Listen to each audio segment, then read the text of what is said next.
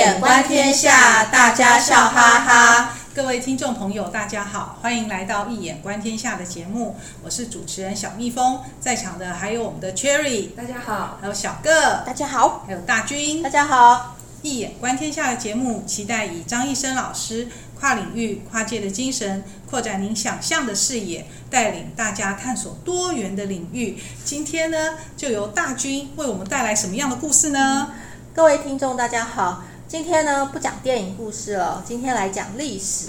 好，那在中国历史上呢，有一些皇帝是威名赫赫，像是汉武帝、唐太宗。啊、呃，那开国皇帝呢？刘邦、朱元璋，他们克服万难建立起王朝的过程，更是跌宕起伏、精彩万分哦，让后世传颂不已。但是呢，有一位开国皇帝，就像是开了外挂似的，有如天助般登上了帝位。但或许就是因为太完美了，后世的讨论度并不高。到底是谁呢？就是东汉的开国皇帝光武帝刘秀。嗯这样讲起来好像是哎，那刚刚说的外挂又是什么意思啊？哦，这个外挂哦，外挂最早是出现在电脑游戏哦，就是使用外部程式对原本程式进行修改的意思。后来呢，就衍生出了有外力帮助的意思哦。嗯、那现在呢，我们大家在聊天的时候也会开玩笑的说：“哎呀，你好厉害哦，是开了外挂吗？” 原来如此，哦、是这个意思哦。原来是这个意思，是啊。好，接下来我们来讲刘秀哦。刘秀是东汉开国皇帝，在位三十二年，他的庙号是世主，他的谥号是光武帝。那谥号呢，就是朝廷他表彰一个人一生哦一个评定性的称号。那光跟武这两个字都是非常上等的谥号。而刘秀呢，他是中国历史上唯一一个把中兴之君和定鼎之君两个称号同时收入囊中的皇帝哦。哦，这么重要。那请问那个谥号有什么标准吗？哦，当然是有的哦，追谥是有标准的，就是在《谥法解》一书，嗯，大家如果有兴趣的话，是可以找来读一读的。那接下来呢，我是分五个部分来简单说明刘秀这个人哦。呃，第一个部分呢，就是勤于农事、骑牛打仗的刘秀。刘秀是汉高祖刘邦的九世孙，汉景帝的七世孙哦。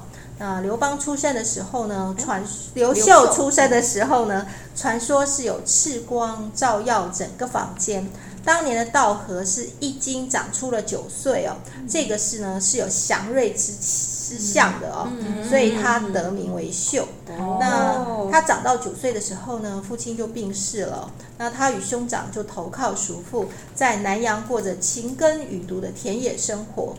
这刘秀呢是勤于农事的，所以他的哥哥刘演呢是爱好任侠、豢养门客，所以呢他的哥哥就常常取笑他说：“你呀，就像是我们先祖刘邦那个淡泊名利的兄弟呀，啊。”那在新朝的期间呢，刘秀骑了一匹驴，驴到长安去上太学。这个刘演把刘秀比作为刘邦的兄弟，那他不就讲他自己是刘邦吗？这样看起来他有很强烈的企图心，想当皇帝呀。对，而且那个时候刘秀居然没有马，也没有车，只能骑驴上学。是啊，大家说的都是事实哦。公元二十二年，刘秀兄弟在宛城起兵。起兵之初呢，这个缺钱的刘秀，他的军队就是兵少将寡。装备非常的寒酸，只要打仗哦，他要上阵，那刘秀呢就只好找一头黄牛来作为他的坐骑哦，以壮他的声威。这种局面持续了很长的时间，直到呢他攻克了呃新野县以后呢，缴获了敌战敌兵的战马，刘秀才开始有了自己的坐骑。才有了马，对，他才有了马。哦、然后呢，一年之后呢，刘演、刘秀兄弟就与绿林兵共同拥护刘玄称帝，国号仍然是汉啊，改元更始，史称更始帝。哇，刘秀真是穷啊！人家是骑马打仗，他是骑牛打仗啊。哎，可是说实在的，如果真的是天命所归哦，即使是资源不多，依旧可以打胜仗的。嗯，是啊。打仗骑牛这件事可是有历史记载的哦。哦，《后汉书》里面是说，光武出骑牛，杀新野卫，乃得马。好，历史认证哦。好，那接下来讲第二个部分哦，就是以少胜多，开外挂的昆阳之战。那刘玄即位以后呢，就派刘秀啊等啊派兵一路的讨伐，攻下了昆阳。这时候呢，王莽派了四十二万大军，他还出动了巨人跟猛兽军团哦。猛兽军团是什么？就是老虎啊、豹子啊、犀牛啊、大象之类的猛兽，哎，一头进攻昆阳。当时的昆阳守军是只有八九千人，听说大军压境哦，都吓得要死哦，都想要弃城逃走。但是刘秀呢，他反而去激励守军呢，我们要齐心协力据守昆阳。然后他自己呢，带了十几个精锐哦，出城去找援兵了。哇，那个时候还有巨人跟大象哦，想不到吧？刘秀呢，他呃寻得了一万多步兵跟骑兵哦，就前来救援哦。随后呢，他又迂回的绕到了敌军的后方，偷偷的渡河，向莽军大本营发起了猛烈的攻击。这也奇怪哦，这个时候莽军的主帅他竟然下令各营不得擅自出兵，然后自行率领万余人迎战。这个主帅会不会太过于自负了啊？实在是太刚愎自用了哦。所以呢，莽军就诸将他当然是听令没有出来啊，所以导致众多的兵马陷入了困境。昆昆阳的守军则是趁势出击哦。但是这个时候呢，忽然天降陨石啊！莽军大乱哦，纷纷夺路逃命哦。接着又吹起了狂风，下起了暴雨哦，让河水暴涨了。王莽大军万余人想要涉水而过，都被淹死了。河水因为这个尸体太多了，都不能流动了。哇，真的假的？而且还天降陨石哦！那陨石落到地面都烧的差不多了，那得要多大的陨石啊？哎，这个、哦，所以有人说刘秀就是开外挂的皇帝呀、啊，竟然会陨石术，天助，万 天的帮忙。不过呢，这是有史书记载的耶。然后，因为在《后汉书·光武帝纪》里面有说。夜有流星坠营中，这个流星是什么？指的就是陨石啊。对啊，这很奇妙。但是只有《后汉书》写啊，就这一段，其实在呃后面的各家历史在史书上面很少这样，因为太不可思议。对，只有只有《后汉书》这样写啊。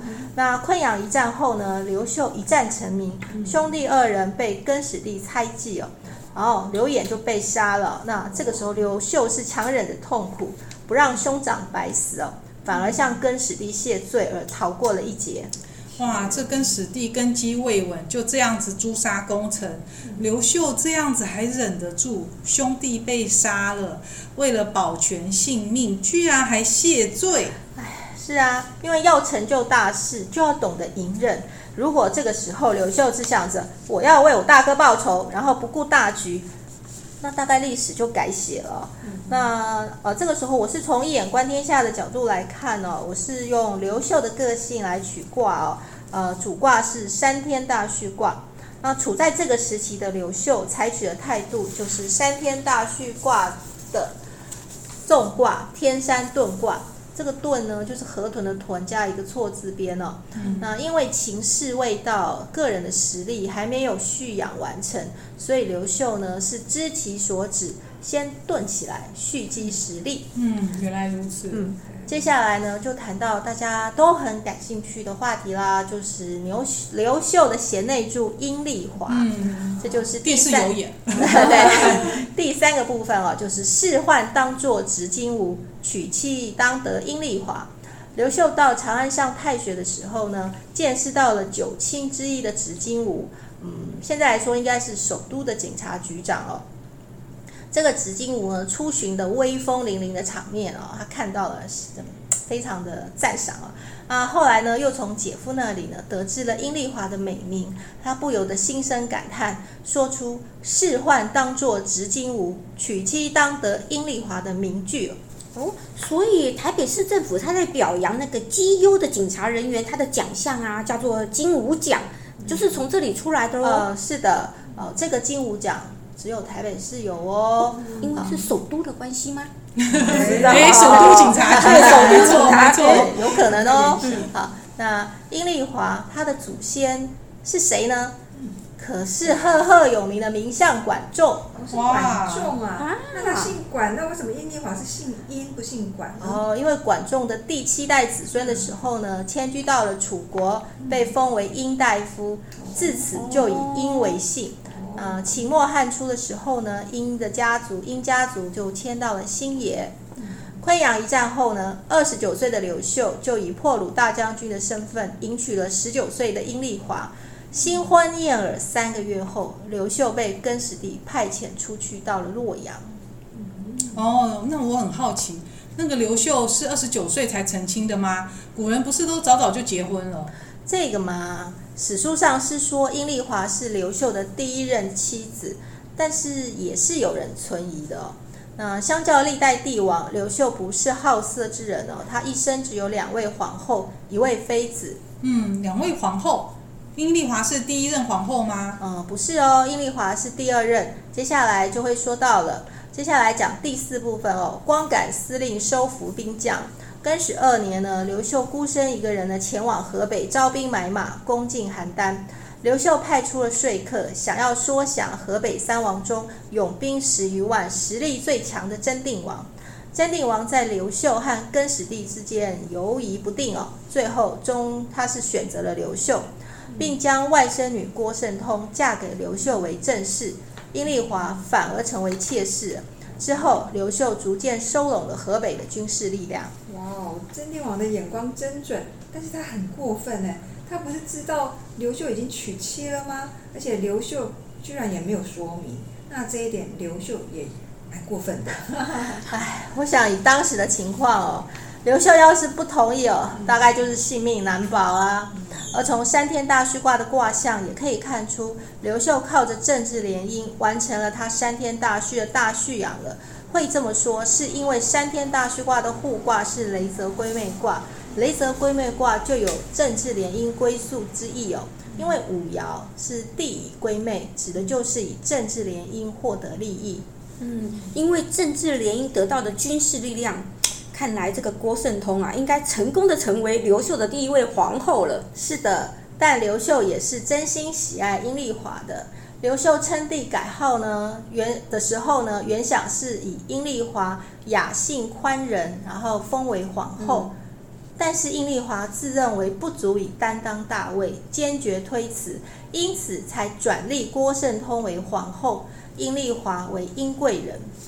呃，郭圣通被册封为皇后，那他的长子刘强就封为皇太子。四年以后，阴丽华生下了长子刘阳，也就是后来的汉明帝刘庄。嗯，原来那个皇。皇帝想要立后也真的是不简单呢，不是想要立谁就立谁耶，一堆政治势力的纠葛啊，盘根错节，处理不好，可能都会连皇帝的位置都没了。没错，当皇帝都要很擅长平衡之术的。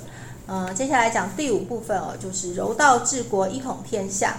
刘秀扫荡各方割据的势力哦，花了十二年，终于统一了中原。刘秀虽然有优秀的军事才能，但是他一统天下以后，他也没有好大喜功，没有好大喜功，急着要开疆拓土，反而是以柔道治国。他说过：“无理天下，亦欲以柔道行之。”又说：“柔能制刚，弱能制强。”这个柔道是什么？柔道柔道就是王道，不是跆拳道，不是，差很多。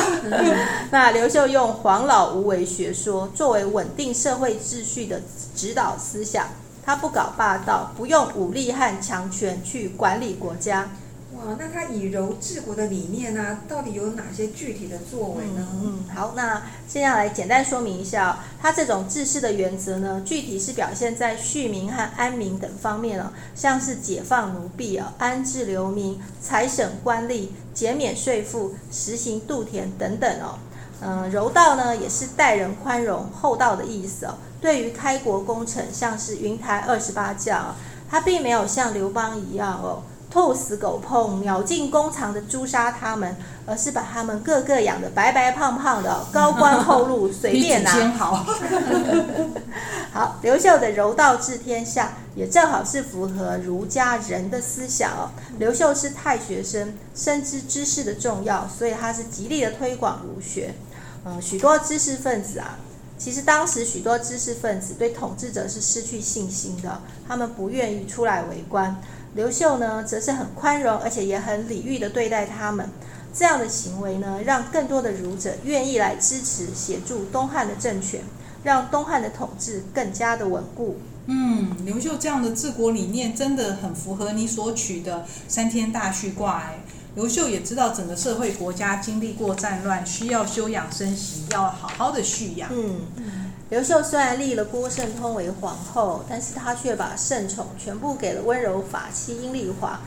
郭圣通日渐不满，就与刘秀多次的发生争吵哦。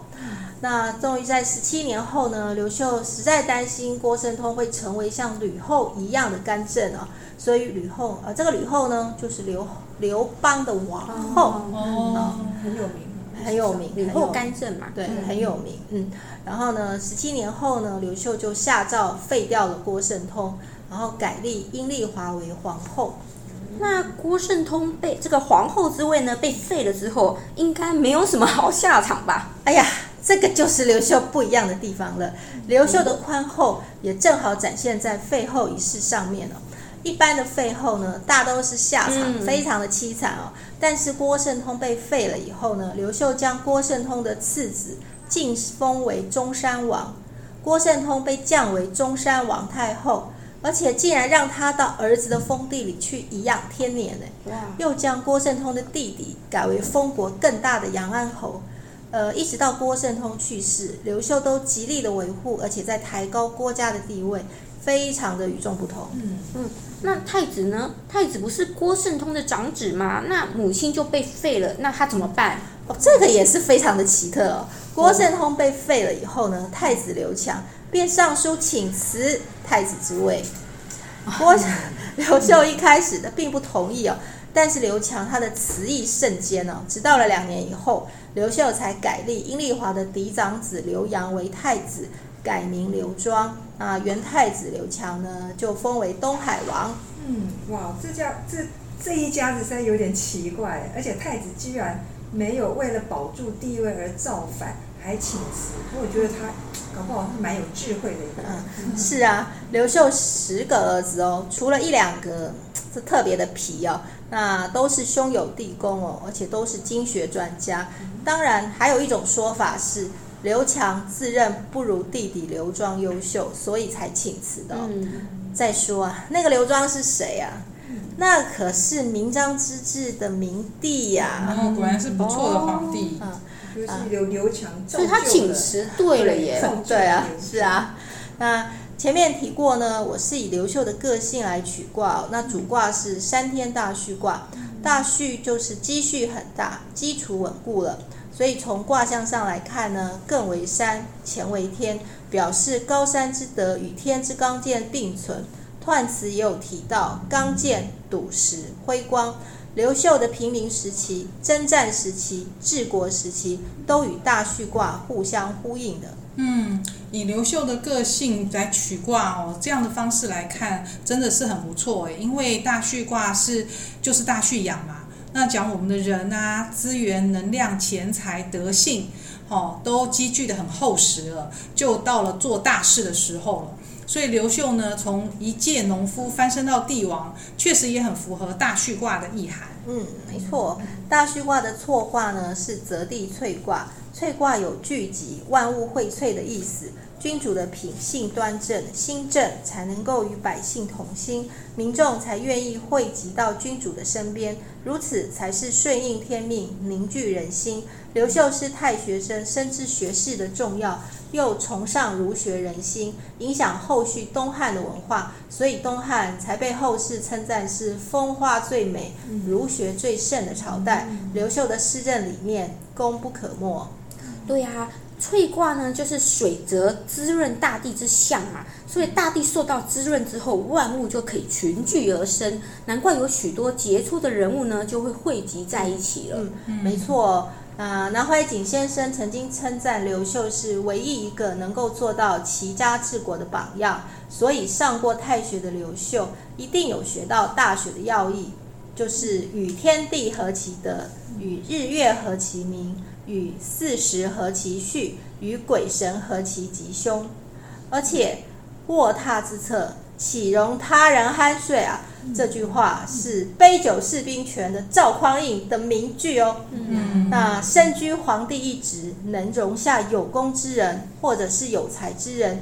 就是呢，自身要有足够的优秀、自信，而且内心要非常的强大。嗯，真的是哎、嗯，真的自己够强。对，嗯、然后这样子呢，才不会惧怕身边优秀又有能力的臣子。所以刘秀是真正的顺天应人，刚健笃实，辉光日新，开创了崭新的时代，并且为汉朝续命了两百年。哇，刘秀，对啊，刘秀光武忠信的故事，之前在历史课本中有读过，但是详细的中心过程啊，还有他治国理念，可能都没有那么清楚。刚好今天，呃，大军帮我们大家大家再复习一遍。那我觉得刘秀啊，还有跟其他跟其他帝王最不同的地方是，他居然只有两个皇后，一个妃子。他生的儿子其实不少诶，有十个。可是很特别，居然都兄友弟恭，和睦相处。那他的皇后阴丽华呢，也真的很有度量，所以有一个和谐的后宫。那很特别的是，刘秀废了郭圣通之后，居然还让郭圣通去儿子的封地颐养天年，还给他王太后的称号，不怕他造反。所以我就觉得，真的这个刘秀。还蛮特别的，真的是个有情有义的男人，嗯、因为他知道没有办法给郭圣通爱情，可是至少呢给了郭圣通亲情，嗯，可能是因为这样他没有造反哈，那 不过不知道啦哈，不过这一点真的是。一般帝王家不常见的哦，嗯、这也难怪南怀瑾先生称赞刘秀是唯一一个能够做到齐家治国的榜样，嗯、真的是完美到不真实的地方，嗯、真的很特别。今天真的很谢谢大军为我们带来了这个历史故事哦。嗯、那各位听众，今天的节目就到此结束，非常感谢大家的收听，呃，也感谢 Cherry 小个还有大军的参与，我们下次见喽，拜拜。